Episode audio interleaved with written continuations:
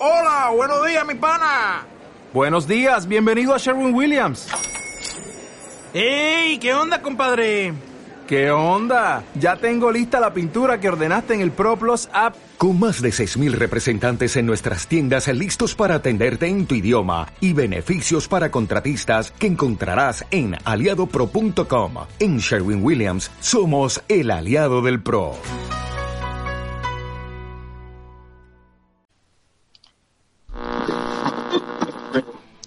De sintonizar Tan Frikis como yo, un podcast sobre la cultura friki, cine, series, juegos, cómics y literatura.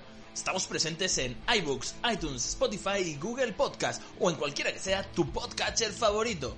Puedes vernos en directo los lunes en Twitch o cuando a ti te dé la gana a través de YouTube. Además, puedes interactuar con nosotros a través de Facebook, Instagram, Twitter, Discord y Telegram. Si estás aquí, es porque eres tan friki como yo. Hola a todos y bienvenidos a un nuevo programa de Tan Frikis como yo. Esta semana nos hemos ido a rebuscar a la biblioteca más croquetamente en la sección de fantasía y ciencia ficción y nos hemos encontrado un libro que se llama A todo vapor de Sir Terry Pratchett. Así que, eh, bueno, vamos a hablar con nuestro bibliotecario de cabecera, que ha sido concretamente el que se ha encontrado este libro, Beladrian. Ok. También nos acompaña Alejandro, que pensaba que esta semana tocaba hablar de A todo gas y por eso está aquí. Eh, no sin mi coche. Bueno, bienvenidos lectores. Y como no, Sergio, yo, Sergio Ross, que no me pierdo un bombardeo. Y aquí estamos para eso, para hablar de, de un nuevo libro de la saga de, de Mundo Disco, ¿verdad, ¿verdad, Adrián? Sí, exactamente. La cuarentava novela de la saga. Que ya llevábamos bastante tiempo si- sin hablar de, de lib- de libros concretamente de Mundo Disco. Sí, la verdad que sí. Y, y ya lleva tocando, lleva tocando. eh, no puede ser tanto, tanto descanso, no puede ser. Sí, exactamente. Bueno, una novela que fue publicada en el año 2013 en el Reino Unido. Eh, de la- es de las últimas. no- es, o- ¿es la última o de las últimas novelas de, de Terry Ah. Pratchett, no? La penúltima, la penúltima. La penúltima. Aquí ya se publicó cuando ya había muerto él. Ah. En 2015. Sí, pero la, la última. de años. La última aún se publicó más tarde. Claro. Ah, vale, vale, vale. Por eso me estaba sonando a mí, digo, no me cuadraban a mí las fechas y de por dónde, por dónde iban. Pues eso, como decíamos, eh, esta novela está escrita por el escritor británico Terry Pratchett, eh, Ser, de con- así, con la espadica que le puso la reina y todo. Así que nada, quien no lo conozca, os recomendamos encarecidamente que eh, leáis los libros de Mundo Disco, concretamente sus primeros libros, eh, El color de la magia de 1983. Este hombre se ha tirado, muy, bueno, ha escrito 41 libros sobre este universo, así que ha dado mucho de, de qué hablar, ha dado producciones eh, cinematográficas entre comillas, porque Sí, pelis y series un montón. Y De- videojuegos. Sí, sí. Libros de rol también tenemos, o sea que... Y juegos de mesa. Lo importante es que escribía, no como otros autores de fantasía que son un poquito más baguetes. Sí, sí. Sí, eso, eso me hace gracia porque aquí tengo aquí el libro, ¿no? Y aquí en la portada, ¿quiénes son? Claro, esto aquí en España se, se publicó con, con ya, ya había fallecido. Y claro, está llena, está lleno de, de mensajes, ¿no? De estos póstumos. Y en la portada justo sale el de George R. R. Martin, Vaya, Vaya, qué casualidad. el de moda. que empezó a escribir su, su ópera prima, eh, creo que fueron, que fue ocho años después, y solo saca cuatro, cinco libros. Joder. Y el otro, el George R. R. Martin II, también llamado Patrick Rufus.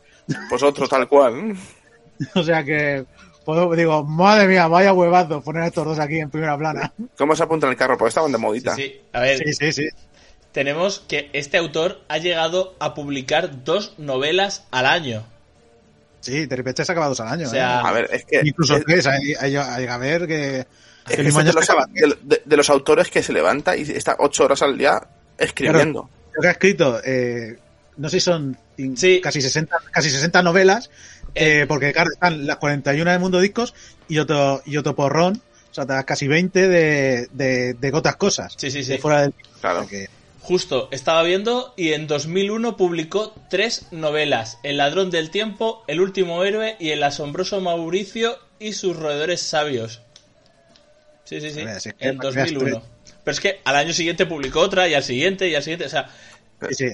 ha publicado novelas Claro, sí, continuamente desde sí, el solo bajo- 89.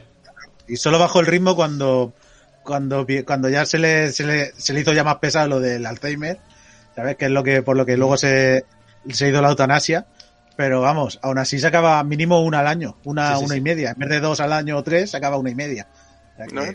Un, un hombre agonizando y con Alzheimer saca más libros que los otros. Es que, Sí, sí, sí. pues, a, a esa En- diferencia un buen escritor. En, 2000 Claro, sí. en 2007 fue que anunció que, que padecía Alzheimer y a pesar de eso, en- desde 2007 ha publicado, publicó 1, 2, 3, 4, 5, 6, 7 libros más claro. con Alzheimer. El hombre que padecía y publicó 7 libros más. Así que, oye, muy, muy bien este hombre. Ya, ya decimos que desde aquí nos unimos a que el 12 de marzo sea el Día Internacional de Sir Terry Pratchett. Pues sí, ojalá. A ver si, a ver si esto rula para adelante. Pues sí. Y bueno, a ver, Adrián, vamos a, a hablar de A Todo Gas. Cuéntanos un poquito. A todo gas no, a A Todo todo Gas. Ay, se me ha ido el chiste, tío. No, A, tío. a todo. A todo. Joder, hoy, hoy estoy, estoy. Estoy que me cruzo. A todo vapor. Vale, vale, pues voy a contar un poco primero de qué va el libro, ¿vale? Un poco así el argumento así a grandes rasgos, ¿vale? Y eh, este libro, eh, bueno, antes de nada deciros que ya sabéis que la- las historias de Mundo Disco están como por sagas, ¿vale? Son sagas no oficiales, pero que la gente acepta porque es que están ordenadísimas, ¿vale? Y esto pertenece a la parte de la, de la saga de la, de la época industrial, de cuando el disco se vuelve más industrial, o sea, pasa a la época industrial, ¿vale? Y entonces este es el último de, de la época industrial, claro, ya no hubo más, que vamos a hacer, La- Lamentablemente. claro. Y nos trata sobre el, el, el protagonista, bueno, uno de los protagonistas que luego se vuelve secundario, pero empieza siendo el protagonista, es un joven Dick Simmel, que es un inventor autodidacta que ha inventado una revolucionaria máquina de vapor, que rápidamente se convierte en el fenómeno en la ciudad de Ankh-Morpork, que todo el mundo sabe que, aunque no está en el centro, es el centro del mundo, del mundo disco. Es donde todo pasa. Y allí, pues, Harry Ray, un personaje secundario de las novelas, que era el rey del, del río de- del oro, que básicamente es un hombre que se hizo rico eh, aprovechando los desechos de la ciudad. O sea, empezó con un concubos en, la, en las tabernas recogiendo los meados de los borrachos y cosas así, y luego vendiéndoselo a los a los que hacían, a los que encurtían y demás. O sea, Joder. aprovechando eso y tiene una fortuna con el, con el reciclaje de los residuos de la ciudad, por así decirlo. Es el hombre más rico de, de la ciudad y posiblemente del disco. ¿sabes? Entonces, este empresario millonario, pues rápidamente se, se juntó con el joven inventor que, para financiarlo, para que fuera, para colocar el ferrocarril en la ciudad, que es lo que inventa el joven Siemens. ¿Vale? Pero claro, esto no pasa desapercibido a los ojos de, Lord Bettinari, el patricio y tirano de facto de Ankh-Morpork, donde sabéis que es una ciudad que, que prima la democracia, donde un hombre, un voto. Y el voto es el de el hombre, patricio, y el voto es el suyo. Correcto. Bueno, pues básicamente este hombre decide no apoderarse del invento, pero sí tenerlo controlado para mejorar la influencia de la ciudad y que se aproveche para el bien común. ¿Vale? Y por ello encarga a Húmedo von Mustachen, el protagonista de, de esta última trilogía de Going Postal, eh, Dinero a Mansalva y A Todo Vapor, ¿vale? Y que antaño era un ladrón, un estafador, vamos, un pedigüeño, o sea, era un, un, un sinvergüenza, por decirlo así, y que ahora es un funcionario de alto, de alto rango del patricio. O sea, cada vez que hay un jaleo gordo, pues se lo encarga a este, porque dice, nada mejor que un sinvergüenza para, para hacer sinvergo- sinvergonzonerías, ¿no? Como todos los políticos. Ahí Sí, está. bueno, sí, sí, sí. exactamente, por eso. Y bueno, pues nada, pues a ello que se pone, se implanta el ferrocarril y claro, empiezan a haber problemas, ¿vale? O sea, pasan muchas cosas con todo esto y de mientras, pues por detrás, como siempre, tenemos la segunda trama, ¿vale? Que es que hay una revuelta de enanos allá en, en la tierra natal de los enanos, en, en Jodienda, o sea, en Jodienda no, perdón, Ah. Sí, en Jodienda, que es la capital de donde están los enanos. Bueno, de Uberworld. De, y cerca está el Marsovifeg, que es la capital de- su- subterránea de los enanos. Y bueno, y ahí es que está. Ha habido como. Hay inestabilidad política, ¿vale? Allí con los enanos. Y claro, como Ankh-Morpork, que es la ciudad con más enanos del mundo, ¿vale? Pues se fueron allí a trabajar. Pues claro, el Bajo Rey, pues está en líos. Y, y el señor Mustachen, pues será el encargado de, de llevar a cabo bajo amenazas del patricio, bajo amenazas del patricio, pues arreglar todo lo que todo lo que surja, tanto el ferrocarril como llevar el como el asunto de los enanos que al final también les salpica. ¿De acuerdo? O sea, que es una novela bastante frenética, porque las que caracterizan a, a las de este personaje eh, suelen ser muy rápidas, o sea, de todo va pasando muy follado, muy muy a, muy a, a sopetón de, venga, está pasando algo y enseguida me voy a otro lado y luego a otro lado, tal, son muy rápidas, muy dinámicas, ¿vale? Porque es con lo que juega, ¿vale? No es tan dinámica como la anterior, que es la de Dinero a Mansalva, que es cuando se cuando coge el banco, o sea, le dan al, al mayor estafador del disco el arreglarlo el banco de la ciudad, pues no veas tú la que se lía, ¿vale? Pero esta, esta la deja, lo deja muy buen lugar. O sea, es buena, es buena novela. Yo la pongo un poquito por debajo de Dinero Mansalva, pero también es muy entretenida, muy divertida. ¿Vale? Sobre todo que da muchas cosas, o sea, tiene mucha crítica social, igual que la anterior daba mucha crítica a la parte financiera del mundo, este le mete muchos palos a, a la parte social de, de lo que es el, el mundo nuestro. Bueno. Y bueno, ya con todo esto es que no quiero contar mucho porque es que este libro está lleno de sorpresas. Sí. Entonces, están estas dos tramas que empiezan casi a la vez, pero luego hay como van evolucionando hasta que confluyen, como siempre pasa. O sea, siempre lo vemos como van avanzando y dices, en algún momento esto tiene que chocar. ¿Sabes? Y cuando choque, pues hay un gran choque de trenes donde todo confluye y dices, hostias, aquí se Ajá. salía, salía gordísima. Te iba a decir, ven Adrián, toda esta, la saga en concreto de, de, de estas, eh, va mucho con, De W Mustachen, sí, que son tres. Que son tres, el- te muestra mucho la sociedad que dice, de la revolución industrial, pero además desde unos sectores en concreto. La primera fue con correo, luego el banco, ahora el, ferro, el ferrocarril, pero Sí. siempre con una crítica social muy, muy clara. Exactamente, en el primero trataba mucho los medios de comunicación, o sea, aunque ya lo habían tratado en una novela anterior que era la del periódico, ¿vale? Pero en este tratan como el poder de, la, de las grandes empresas de, de, como decirlo, de mensajería, por decirlo así. Porque estaba correos y los clacks, que es como el telégrafo, ¿vale? Pero un telégrafo que es, que es visual, no es, no va por cable, ¿vale? Entonces, claro, era como una guerra como de dos empresas, ¿sabes? Era como guerra de empresas. Y bueno, de- después en las siguientes novelas, pues por ejemplo, en, en Dinero a Mansalva, lo que hace es que trata sobre, están los bancos, ¿vale? Y claro, el banco de la ciudad, que se supone que debería ser el más importante, y la Casa de la Moneda, pues la Casa de la Moneda es- está en la ruina eh, también, o sea que... Y le toca reflotarlo y luchar contra los bancos de, de lo- los bancos privados. Entonces se ve ahí como, como el negocio sucio de la banca, cómo es, cómo lleva a la ruina a las familias con las hipotecas y todo el jaleo tal. Y vemos como, como un sinvergüenza se eh, lucha contra todo eso. Y dice, claro, se ve en su, se ve en su salsa. Porque Claro. dice, yo soy estafador toda la vida y esta gente son estafadores profesionales. ¿Sabes? Así Como la que nos hizo Bankia, la misma. Dice, y además, de hecho, es muy divertido de ver porque dices, es que esto es así. Cuando ves todas las, todas las triquiñuelas que tienen los de los bancos y todas las mierdas, dices, su puta madre, ¿cómo se puede ser tan golfo y tan no sé qué? Qué cabrones. Y lo bueno que tiene es que como es una, una saga, una mini saga dentro de, de, de esta parte, es que sí que tiene relación con el anterior, ¿sabes? O sea, como cosas sueltas que a lo mejor sale algún personaje de otra saga, pero en plan cameo y poco más. Pero aquí, claro, aquí sí que hay un bagaje detrás muy importante. ¿Sabes? Que, por ejemplo, con lo de los, con lo de, con los sellos y todo esto, que se monta un, no existían los sellos directamente, sino que te ponían un matasellos y ¡pam! de venga, a enviar. Y se inventan los sellos y se vuelven coleccionables y toda hostia. Entonces aquí Claro, cuando salen los primeros billetes, dice, hace una subasta y dice, no tenemos dinero para invertir, no pasa nada.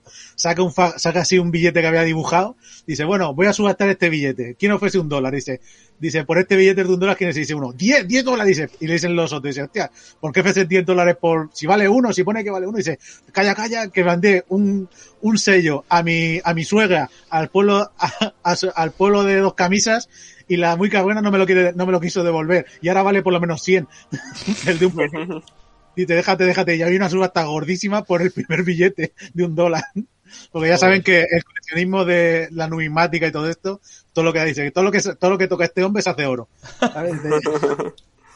Así que eso. Y en esta tercera, pues ya como ya está ya fincado y tal, y, de- y lo mandan a, a otro jaleo.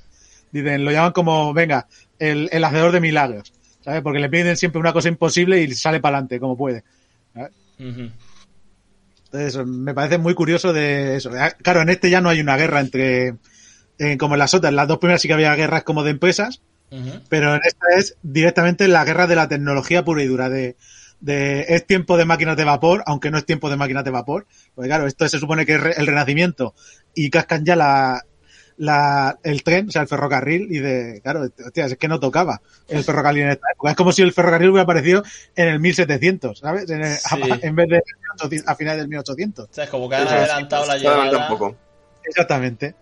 Y de eso hay, hay una frase muy, muy chula de, de dos personajes que hacen cameo, porque en este libro pasa que se veía ya que iba a ser de los últimos y hay cameos apuñados de, todos los- de to- casi todos los personajes de todas las sagas. O sea, aquí aparecen, aunque sea solo durante una página, casi todos los personajes importantes. Qué bueno. Ah, Y, y de hecho, hablando, hablando esto, dice, dice, bueno, dice, puede, dicen que aunque no tocaba, o sea, cuando habla Lutze, que es uno de los de, de los de los monjes que viajan a través del tiempo, ¿vale? De los tipo monjes Shaolin.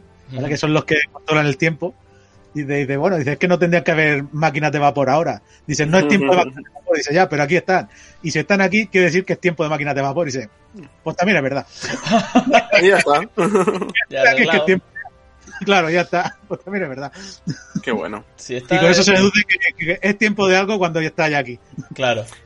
¿Queda magia en la época en la que está este libro o ya no hay tanta magia? Aquí la magia no cambia nunca. Ah, vale, vale, vale. Siempre va, va saturado.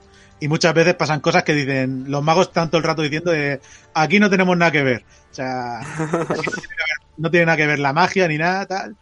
Y es muy gracioso que, por ejemplo, cuando está la locomotora, se quieren subir los magos a verla, porque esto se monta como, montan ahí como un circuito y la gente se va subiendo, como si fuera una atracción de feria. O sea, que se va subiendo, te dejan tocar el, el- la sirena, ¿sabes? El pito del, del tren, ¿sabes?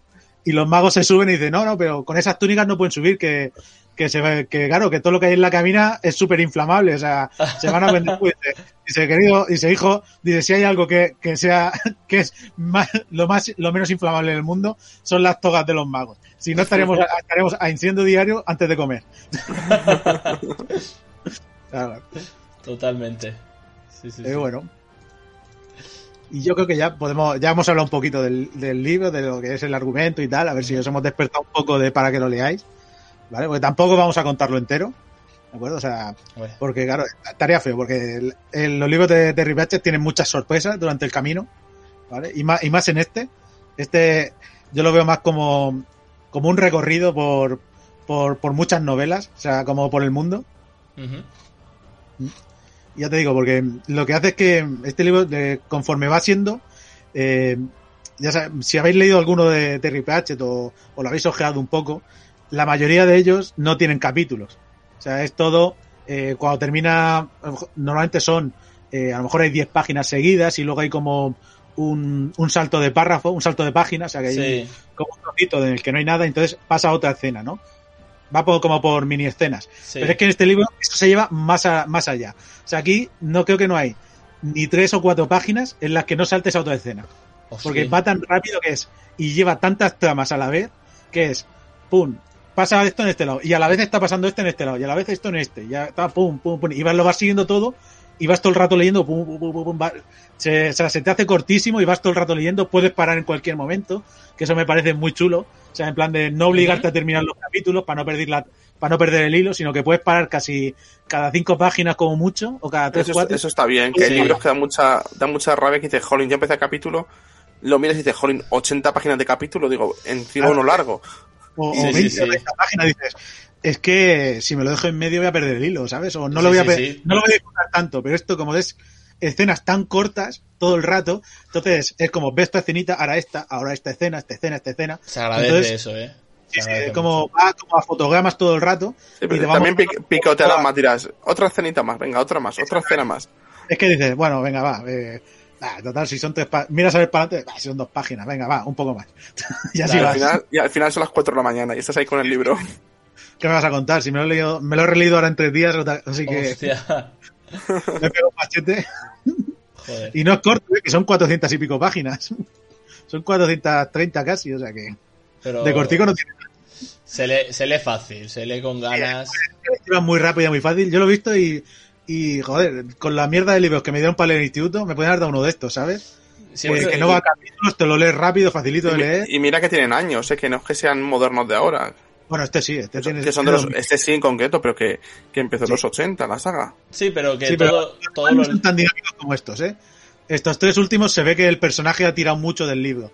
O sea, porque los otros sí que son más pausados y tal, pero es que este, por como es el personaje principal, eh, se da mucho a que vaya así el libro.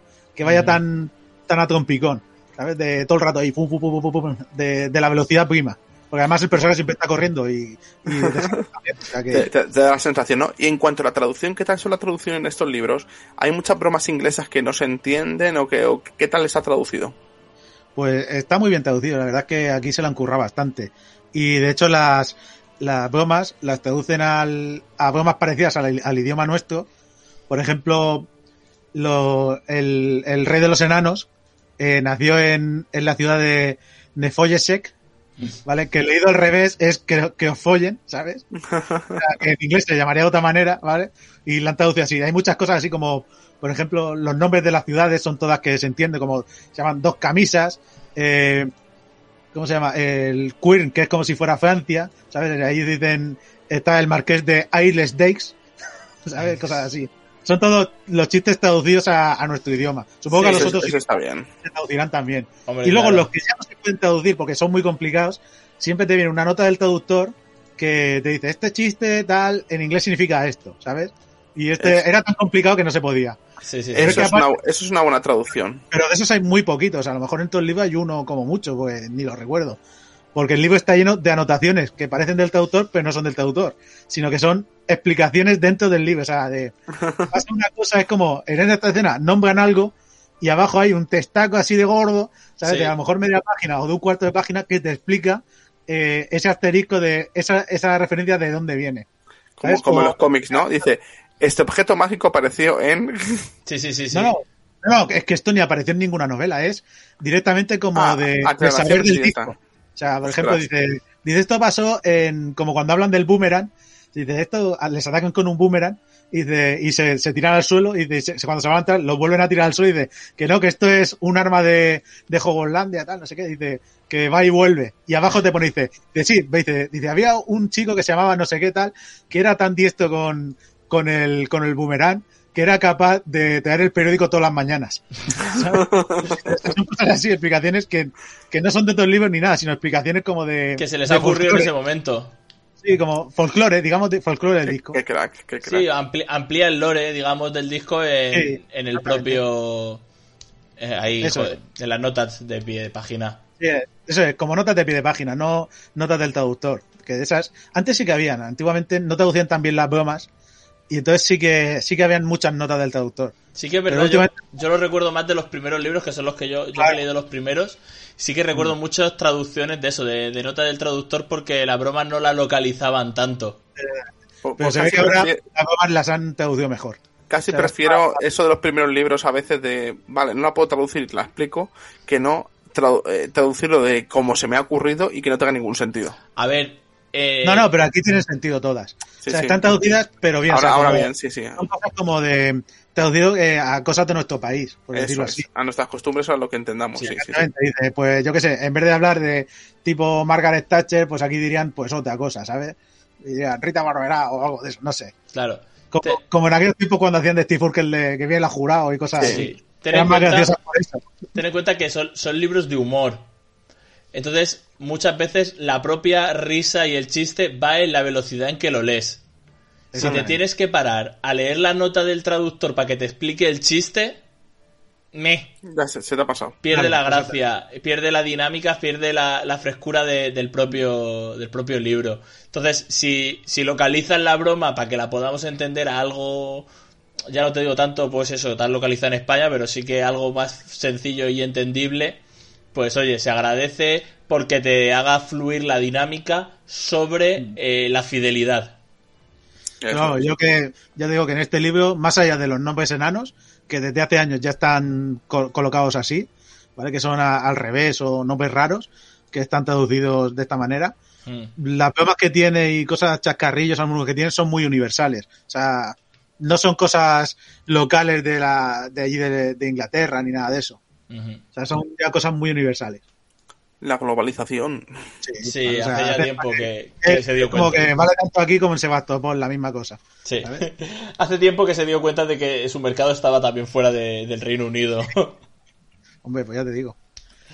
No, la Eh. verdad es que este hombre ha triunfado muchísimo, de- tanto en el Reino Unido como en todo el mundo. Así que tiene que, que saber por dónde van los tiros. Bueno, y más hablando de así de aspectos del libro, ya digo que el- en este se ponen los, ingenieros como los nuevos reyes del mundo, o sea, ya los magos se quedan más en segundo plano, como son los del viejo mundo, y por eso no, no salen casi ni tienen nada que ver prácticamente, y toda la carga, digamos, tecnológica y de ciencia la llevan los, los ingenieros. Y bueno, mientras lo vas leyendo, el libro que tiene, tiene como, aunque no está separado en capítulos, sí que está como separado como en tres momentos, como el inicio del tren, eh, la expansión y luego ya el conflicto final gordo, donde se cruza todo, ¿sabes? Y claro, en este primero vemos cómo desde cero se crea el tren y empiezan a caer, a formar, que sí la vía, que sí tal, que sí... Eh, ostras, hay que echar una vía de aquí a este pueblo, pero claro, aquí a este pueblo esas tierras son de gente, venga, a ver cómo hacemos para expropiar estos sitios, que no existían, ¿sabes? A, negociar con los nobles con los nobles de estos de ciudad, ¿sabes? Que intentan siempre, siempre emborrachar a- al, al, al- al pobre Mustache, pero como él es, un- es más estafador que ellos, pues se la sabe todas. ¿sabes? Dice, yo, además lo dice, dice, yo bebo todo lo que me den, todo lo que me den lo bebo. Dice, porque además llevo, tengo un tubito por el que lo he hecho todo y, y, y se- he venido aquí con una, con dos bolsas de agua, una llena de whisky de no sé qué y otro de, de ginebra de tal. Dice, de primerísima calidad. Dice, vaya con los viejos. Hostia. Dice, dice, cuando veo a un viejo que es simpático y se quede más listo que nadie, dice, es que a eso no les perdono ni una. Se lo ha guardado todo. Dice, es que cuanto más se creen que me la van a colar, más, más caen ellos. ¿sabes? Ya te digo. Y es, un- es una gozada. Además, ya cuando hay ya línea de tren, ya importante, ya vemos que el, que, que el, el autor ya se, o sea, se desgana, o sea, se, te cuenta el tren, o sea, el viaje en tren, cómo te lo va poni- te lo va plasmando ahí toda la imagen de, de cómo va pasando el tren por los paisajes, todas las cosas. Además, esto tiene mucho que ver porque se fue, para escribir este, este libro, se fue a la Sociedad de Ferrocarriles de allí de Inglaterra, a la de ferrocarril clásico, y allí le enseñaron todas las partes del tren, que si a echarle carbón, todo esto, ¿sabes? Y entonces allí aprendió mucho y todo eso lo ha plasmado aquí en este libro, pues se nota que, que, que, que conoce Que el tema, que se lo ha estudiado. Y entonces es, tiene una parte muy bonita de, de, de la estampa del viaje en tren, de, de ese clásico, no de ahora que es a toda mecha y tal, sino el viaje antiguo del tren, en plan Orient Express, de- vas viendo el paisaje, cómo va cambiando, todo esto. Y eso está muy chulo. Además, cuando vas viendo el cómo va viajando este tren, ves, hace como una, a la vez que ves el paisaje, que ves ves cómo va evolucionando y cómo va la tecnología, cómo va arrollando todo lo que pilla. O sea, cómo va entrando la tecnología en el mundo, porque cada vez que se paran en un sitio o pasa algo, bajan y contratan a la gente que vive por allí para trabajar en el tren. dice, ah, usted vive aquí, dice, no sé qué, dice, oiga, pues mira, pues aquí no vendría bien esto, pum, contrataos, para adentro. y así. ¿Cómo, cómo absorbe, no? Sí, sí, sí, hostia, cómo, cómo la tecnología, el, cómo el, el avance científico y tecnológico absorbe al mundo, o sea, y de hecho hay una, hay una frase que, que suelta en el libro que me gustó mucho que es eh, sobre la tecnología, que dice, dice, ayer nadie le prestaba atención y hoy nadie sabía que haría sin, y hoy nadie sa- sabía que haría sin él, refiriéndose al- a los clacks o al tren. Dice, era lo que pasaba con la tecnología, que es esclava de la gente, pero en cierto, en cierto sentido también es, también funciona a la inversa. Exacto. Es una crítica social muy actual. Sí. Claro, claro. O sea, está lleno como de perlitas así por todos los lados. O sea, que lo vas leyendo y dices, hostias. Digo, si lo llegas a ver, O sea, luego me costó encontrarla, al final me lo fui apuntando en el móvil porque está plagado. O sea, el próximo libro que me relea me voy a coger el lápiz para ir apuntando cosas, para ir subrayando, porque que está llenísimo. Ya te digo, o sea, ya te digo, este es un muy de, es un libro muy crítico.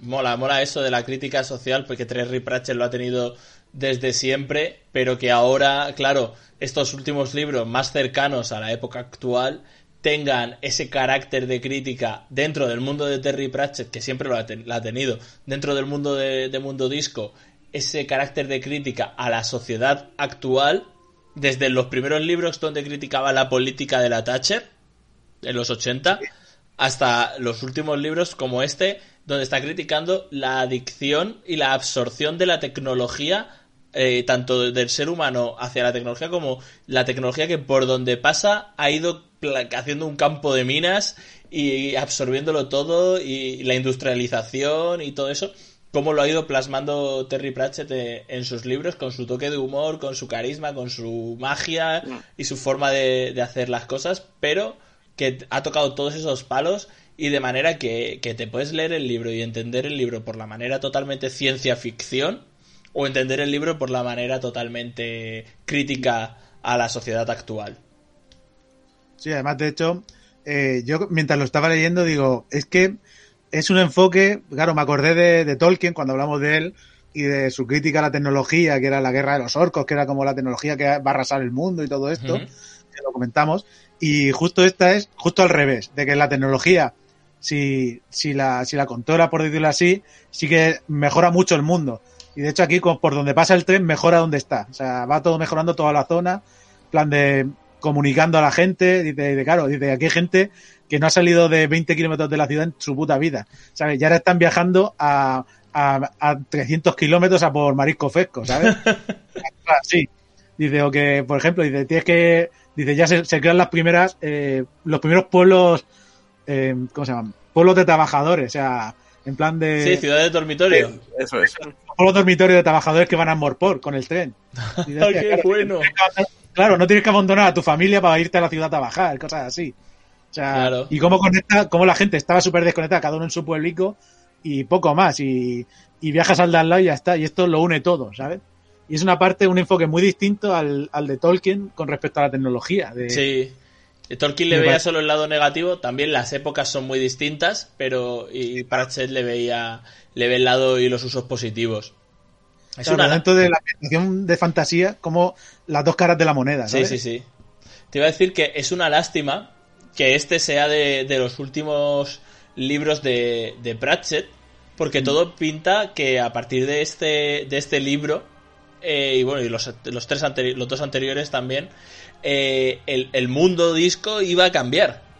Iba a dar un salto tecnológico y lo que dices de- con este del ferrocarril, eh, del tren, que, que conecta todo el mundo disco y todo está más cerca y, y que, que parecía que el universo de Mundo Disco iba a dar un paso más a un nuevo tipo de tanto de mundo y sociedad también una narrativa distinta ya aquí me lo, estás diciendo con una narrativa mucho más rápida y directa Sí, exactamente. Es que eso depende de cada saga. Cada saga va a su propio ritmo.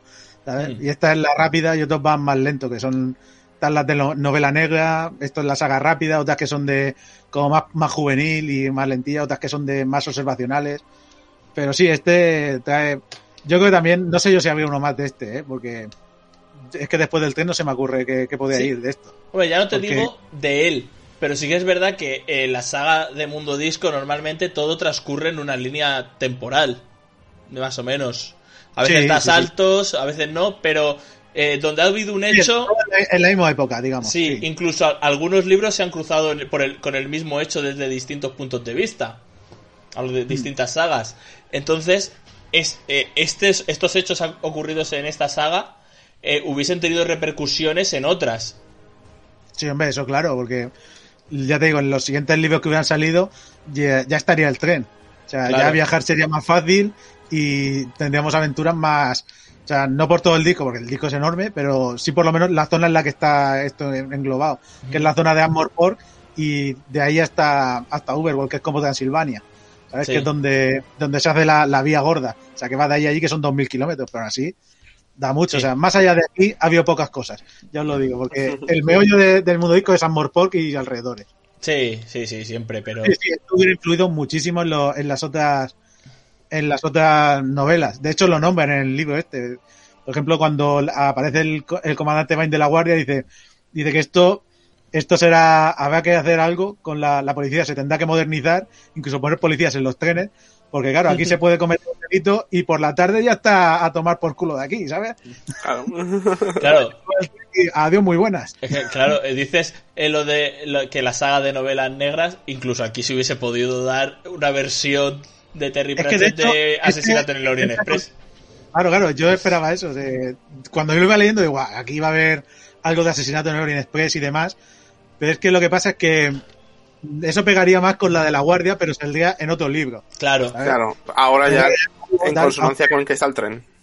Pero este está enganchado directamente al de la guardia porque bebe mu- eh, está totalmente enganchado de, del conflicto del Valle del Com, donde se resuelve en uno de, la- de los libros de la guardia, que es uno de los- dentro de la saga de la guardia uno de los mejores que tiene. Y y, de hecho no paran de hablar de ello, porque fue el que puso el final al- a, las, a las enemistades de entre enanos y troll, que eran enemigos ancestrales de hace milenios, ¿vale? Que era la batalla del Valle del Con, que era donde los dos ejércitos se tendieron una emboscada, ¿sabes? Y ahí se resuelve el enigma de lo que pasó. Y eso lo nombran mucho aquí porque, por ejemplo, ahora ya sí que vamos a, la parte de crítica social gorda, porque claro, dices, la tecnología, todo esto va muy bien, pero aquí es donde mete los palos gordos, ¿sabes? Donde, donde se deja ver la mala uva que tiene, ¿sabes? De vamos a darle a, aquí a la, a la gente, ¿vale? Porque con la tecnología sí, eh, es como más opinión que otra cosa, pero los palos gordos se los llevan los gags. Los gags son como los, los líderes de los enanos, ¿vale? Porque aunque está el bajo rey de la montaña, que es el rey de los enanos, en realidad es cada, digamos que cada mina tiene como su propio líder, ¿vale? Y este es como el líder de todos los enanos, pero no, ¿sabes? Él manda, pero los otros enanos, los otros líderes hacen lo que quieren, ¿sabes? Es una cosa extraña donde, donde no habla por todos, solo habla por los de su mina, lo único que es como que sí, está un poco más arriba, pero tampoco tiene por qué hacerle caso, ¿sabes? O sea, si a uno de, de otra mina no le parece bien, tam- no tiene por qué seguir lo que dice él. Y claro, como dentro de el esto PP está- y sus sedes. Espérate, espérate, que aquí viene. Esto, entonces, claro, dentro de esto están los gags, que son los enanos oscuros, los enanos de las profundidades que viven en la oscuridad, que eran, que son como los, no los ancianos, porque muchos son jóvenes, sino los, los que viven en otra época.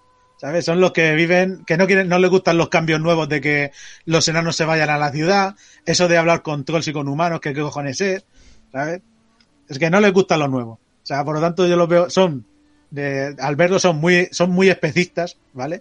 O sea, no, no quieren comunicación con el mundo exterior, porque, porque el mundo está bien como está, no, tienen que volver a los viejos tiempos, ¿vale? Y para ello, pues, tú lo ves y es, yo lo veo como la, hacer unas políticas, porque claro, ellos no se arriesgan, ellos lo que buscan son a los enanos jóvenes y les comen la cabeza, a los que son más crédulos, ¿sabes? O los amenazan como diciendo, están ahí en la oscuridad y claro, ellos, los enanos, muchos enanos ven en la oscuridad, la mayoría, pero estos ven en la oscuridad total. Y entonces, claro, eh, a lo mejor se llevan al que quieren hablar con él y convencer, se lo llevan a una sala oscura, una cueva oscura, están todos a oscuras, dice, es tan oscura que no ven nada, o sea, no ven ni la oscuridad, y claro, están allí y están esperando. Y le dicen, bueno, sabemos, tú trabajas en tal sitio, sí, sí, y tu familia trabaja en tal lado, y tal, y dice, ¿no te parece que, que deberías hacer esto? ¿No te parece que esto está, que los trenes no son, no son cosas de fiar, eh? o los clans no son buenas, no son cosas? Quizás había que, que destruirlos ya por el, por tu bien y por los de tu familia, empiezan a comerte la cabeza así, como medio amenazas, tal. ¿sabes? Cuando ven que a uno no lo convencen porque, porque tal, y de hostias, Vaya, vaya. vaya, vaya. ¿Qué, qué, qué argumentario? Me suena, me suena de algo. No voy a decir de qué, me suena de algo. Y sí, como, y mira los, mira los, los trolls son, son enemigos, fíjate, son los humanos, eso han corrompido a la juventud, nos corrompen, ¿sabes? Es como que están buscando siempre el enemigo exterior de los enanos, para crear un, Est- est- un enemigo. estos humanos han venido a robarnos el trabajo. Sí, sí, eso es. eso es. La- Las comunidades, en la- hay algunas ciudades enanas que sí que tienen eh, eh, humanos trabajando, porque a lo mejor están las minas enanas y arriba están los, los humanos trabajando en el lago pescando y todo esto, y son como comunidades que entremezcladas. Sí. Hay un momento en el que se casa un enano, una enana con, con un humano y aparecen los gags ahí en la boda y eh, los amenazan con que esto no puede ser, tal, y empiezan una batalla y matan a la novia y se monta la de Dios, ¿sabes? Sí, sí, sí. Dice, solo, solo hubieron dos muertes, dice, solo hubieron pocas muertes, dice, porque claro, es costumbre que a las bodas no se vaya, no se vaya armado, ¿sabes? Porque los otra cosa siempre van armados, pero claro, dice, allí estaba el bueno de, de que dijo que no tenía esa costumbre. Y entonces salió y se cargó a todos los Grags, pero claro, uno de ellos se- arrastrando a la novia se la cargó también. Y se montó un pifostio con eso, claro, y, ahí- así van. En plan de a la fuerza o por detrás, con sabotaje, o sea, eh, atentados, o sea, todo. Hostias, son, son un poco como el IRA. Más bien, eh, es que, el, o sea, quedan todo esto, pero los GAN nunca se la juegan. O sea, ellos están escondidos en las sombras y convencen a otros para que hagan su trabajo. ¿Sabes? Como manejando entre los hilos Sí, detrás. se parecen un poco más a, a, a- al ISIS. Sí, exactamente, al ISIS o, o digamos a la ultraderecha también lo veo yo, ¿sabes? Sí. De- de tirando de ahí de, mira, mira, que este, este viene a quitarte el trabajo, ¿sabes? no, yo, yo, yo soy tu amigo, además van así, si yo soy tu amigo, tal, no sé qué. No ves que, que conozco dónde vive tu familia, todo eso. Yo soy tu amigo, pero. Claro, claro, claro. Eso, o tirando de la religión, en plan del, esto sí que se parece a lo del ISIS y todo esto.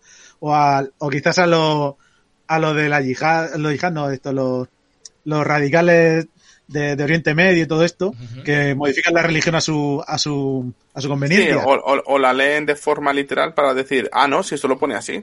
Claro. No, no, claro, esto sale mucho aquí, de- en plan de, sí, porque las enseñanzas de TAC dicen esto y de no, dice, TAC dice que no hay que ser tontos, que hay que ser listos y tal. Y de hecho, cuando se muere un Grag, aparece la muerte, porque claro, no, no puede estar un- una novela sin que aparezca la muerte. Hombre, por supuesto. Y la muerte le dice, claro, el muerto le dice, a ver si lo encuentro porque lo tenía que apuntado. Eh, a ver.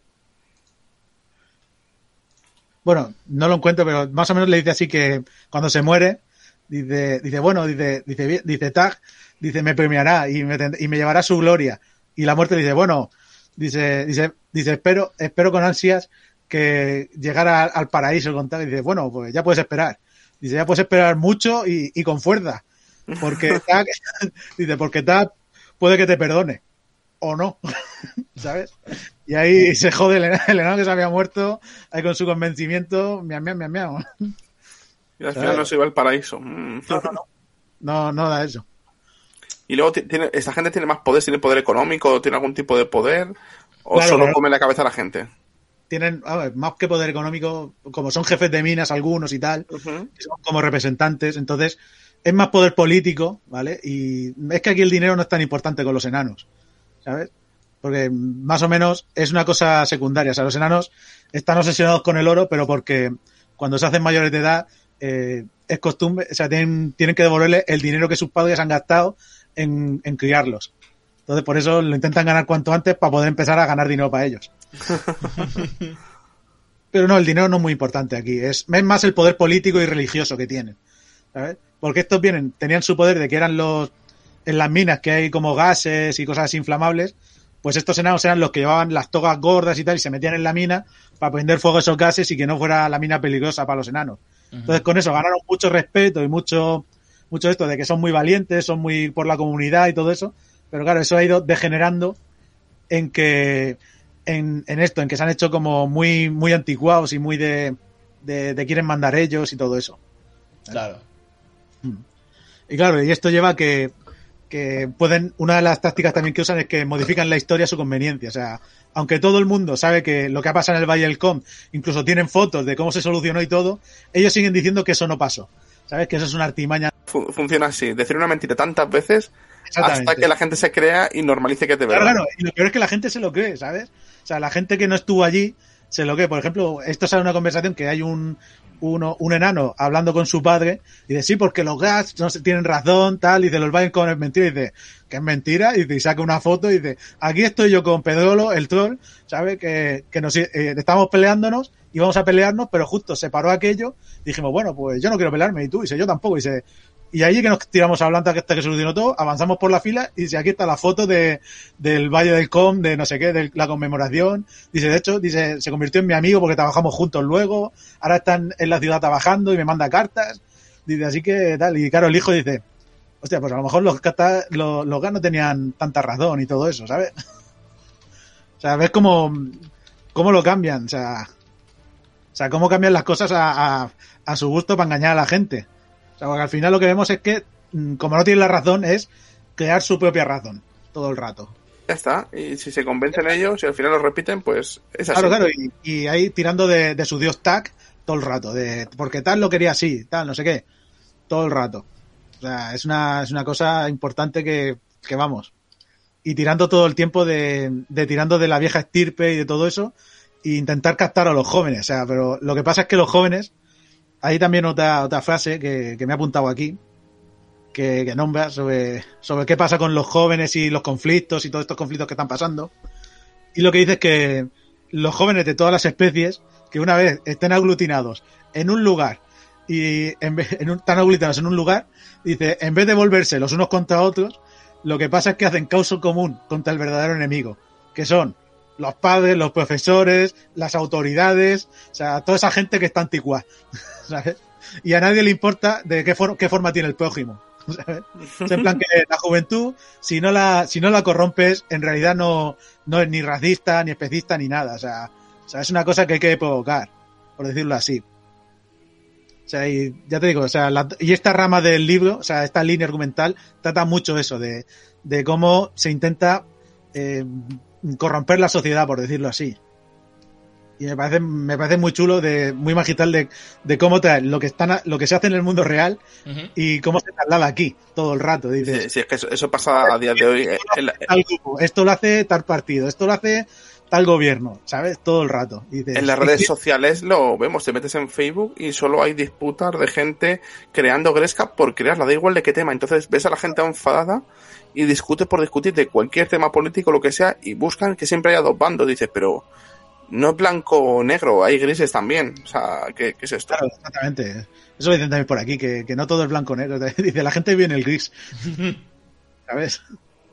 Y bueno, ya creo que ya hemos hablado mucho de, de esto y, y quizás otra cosa que me, que me llama también no, trabaja un poco la, la lucha de clases, en plan de las clases sociales, tanto de más baja, de la baja y la alta, ¿vale? De la diferencia que hay y cómo, y con esto también tratan los, los, los de, en plan de, de, claro, es que lo que antes hacías tú por este precio, lo hace, lo hace un troll por la mitad porque le cuesta nada hacerlo, ¿sabes? Plan ya no nos llaman para picar túneles porque los trolls lo hacen más rápido, ¿sabes?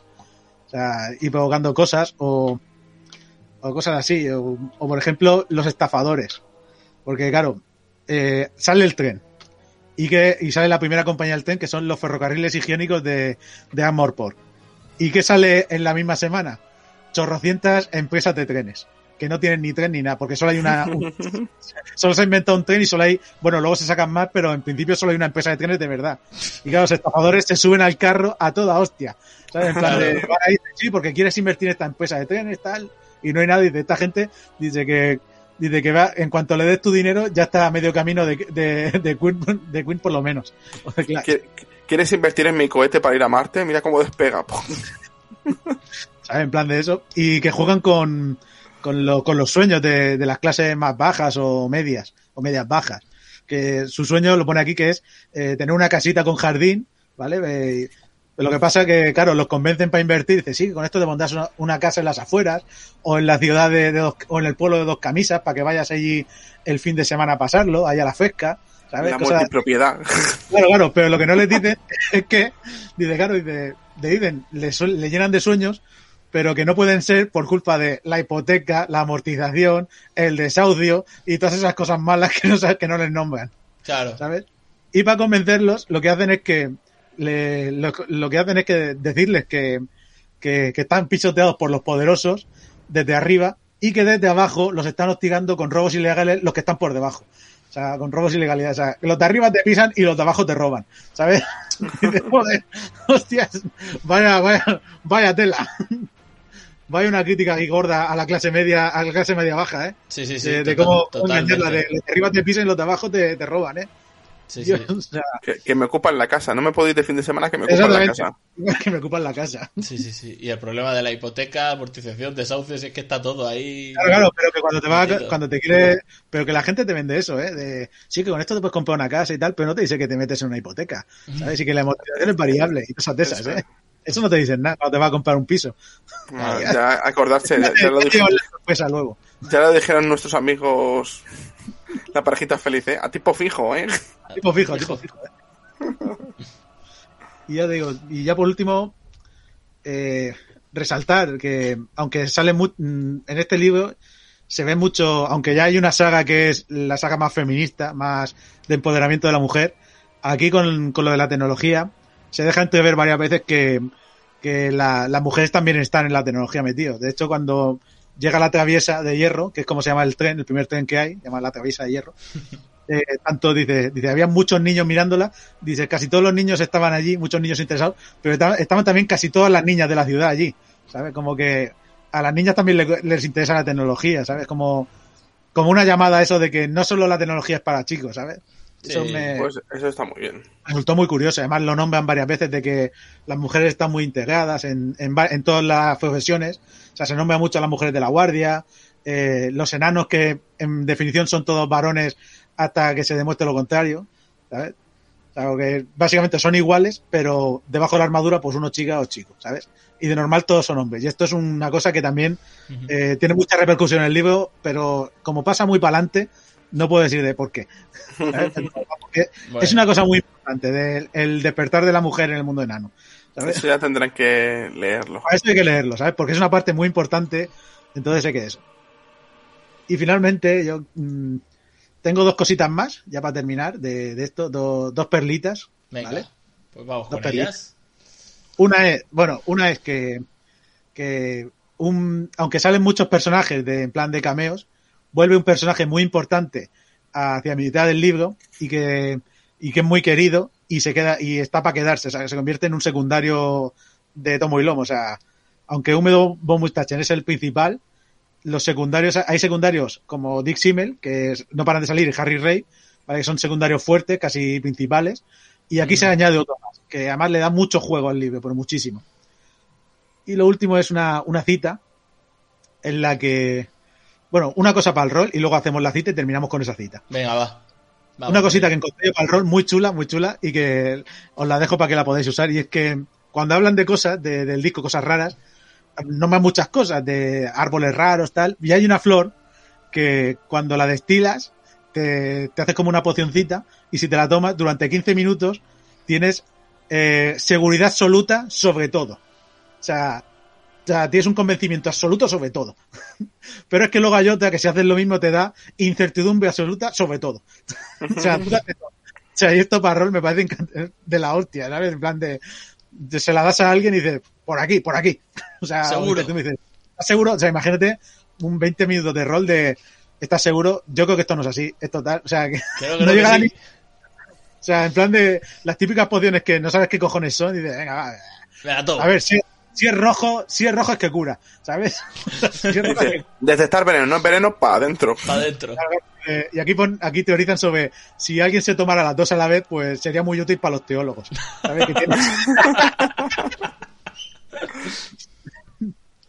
Y bueno, ahora ya, ya por cierto, la cita final, que me pareció muy chula y yo con la que me quedo, de aparte de todo esto de la tecnología, es como una cita para, para digamos, para, para no caer en ello. ¿Vale? Y es que quien ha tenido el odio en la lengua tanto tiempo no sabe cómo escupirlo. Y me parece muy chulo, ¿sabes? En plan Muy- de, joder, Muy buena. Muy buena una- reflexión. frase Muy muy, muy cojonuda para, para, que te deje el libro ahí, pum. Ahí con respecto a estos, a estos Lo que digo, lo que decía, Terry Pratchett es que, aparte de hacer un humor finísimo y súper bueno, luego todos los libros tienen unas frases así. Sí, tienen- son frases lapidarias de pam, toma. Sí, sí, sí. que merece la pena leerlo por, por lo que hemos dicho, por la crítica social que hace encubierta a la sociedad actual, por el humor, por la sátira, por la, por la fantasía que, que le da incluso con toques de ciencia ficción en algunos libros, eh, por el gran mundo que ha creado y cómo le ha dado vida y cómo da esos toquecitos que decía ver Adrián de a pie de página que amplían el mundo con curiosidades súper tontas, pero que le da esa profundidad y esa razón de ser al, al mundo. Y luego por, por estas, estas frases que, que te las pones que en, las, en, en los azucarillos, te los pondrían y dices, hostia, da que pensar. Es que estaría Oh, guay que oh. sacaran, como sacaron de las frases de Homer Simpson en los Soviet Azúcar, Sí, sí. las frases de, de- Sí, lo de-. A- azucarillos de Terry Pratchett. Sí, sí, eh, yo creo que se vendería, ¿eh? O sea, Sí, sí, esto... Quizás en España menos, pero en el Reino Unido ya te digo yo que, que tiene filón. Sí, tiene mucho filón. Estaría guay. Lo mismo podemos, podemos hacer algo ahí en plan de a Twitter de, o algo, de buscar frasecillas de estas, ir sacando una a la semana o algo de... Sí, sí, Eh, sí. Oye, que te robo la pues- idea, pero echa un vistazo a ver si hay una cuenta en Twitter y si no te la haces, Y si no me la... Sí, sí, sí, si no la hacemos para el... Si no lo hacemos nosotros, si La no está hecha, la hacemos. La hacemos. Pues sí, Así sí. que nada, chicos, esto ha sido todo. Debemos despedirnos ya, que la traviesa de hierro parte enseguida y hay que subirse al tren del progreso. Ya sabéis que volveremos la semana que viene con otros temas frikis en el próximo programa. Pero si quieres más, puedes escucharnos en otros podcasts como Noticias Frikis y entre capítulos. Así que nada, chicos, hasta pronto y a leer. Hasta luego, lectores. ¡Oh!